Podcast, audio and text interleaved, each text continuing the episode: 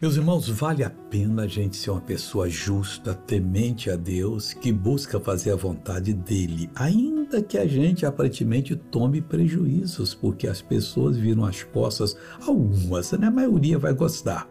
Mas nós vamos ser recompensados. O justo tem uma promessa de Deus, está no Salmo 112, versículo 2, que diz assim: A sua descendência será poderosa na terra Quer mais do que isso?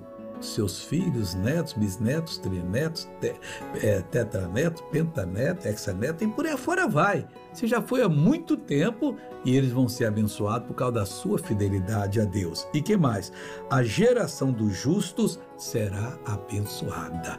Sejam justos, que todos que descenderem de você vão ser abençoados, vão encontrar a verdade, vão clamar ao Deus dos céus e vão ser salvos eternamente. E você os verá na glória.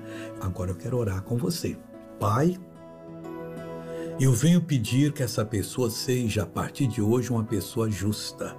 Mude, ó Deus, os passos dessa pessoa, para ela nunca cair para erro algum, para que a descendência dela, Pai, seja muito abençoada. Em nome de Jesus, receba essa bênção. Deus te abençoe.